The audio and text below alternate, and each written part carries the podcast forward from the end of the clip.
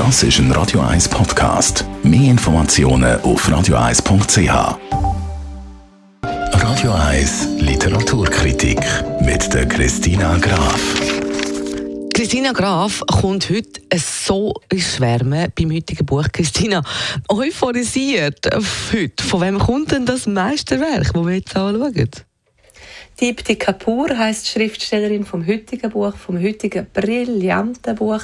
Im Vorfeld ist das Buch von ihr, wo heißt Zeit der Schuld, in den USA mit der Pate verglichen worden und Latte ist hochgegangen für ihren Roman, aber sie hat das elegant und dynamisch bewältigt.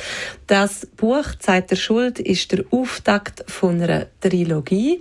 Es ist ein vielschichtiges Epos, wo einem da erwartet und Dipti Kapoor ist eine indische indische Schriftstellerin, die auch über zehn Jahre in Indien als Journalistin geschafft hat und sich dort als junge Reporterin eben vieles erzählen lassen hat, was jetzt auch ins Buch hineinfließt.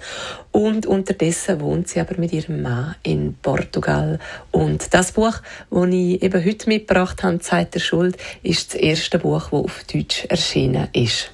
Das klingt schon jetzt sehr vielversprechend. Um was geht es denn?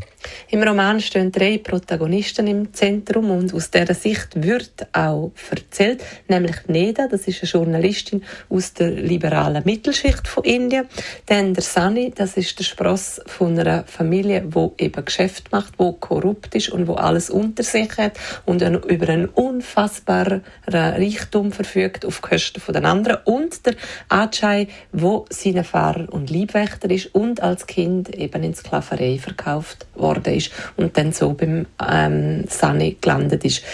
Der Roman ist sehr umfangreich, 700 Seiten und er fängt an mit der Schlüsselszene für den ganzen Roman und zwar werden fünf Menschen von einem Mercedes, auf dem Weg abgekommen ist, überfahren, tötet und verhaftet wird der Ajay, der Fahrer und Liebwächter eben vom Sani. Und die Frage ist, was ist passiert und wer ist der, wo es wirklich war? Ist der richtig im Gefängnis? Und dieser Frage geht der hochspannende Roman noch. Das klingt ein bisschen nach Suchtpotenzial, oder? Oder nach einer Nacht durchlesen? Das Buch, das macht Spaß zum Lesen, das lässt man nicht mehr aus der Hand, wenn man mal angefangen hat. Ein Schmöker ist es, aber daneben ein herausragendes Buch, exzellent konstruiert und stilistisch beeindruckend gemacht. So gut eben, dass man es nicht mehr aus der Hand lassen möchte. Ein intensiver Roman, brillant in der Ausführung und Figuren hat der Roman, wo man nicht mehr vergisst.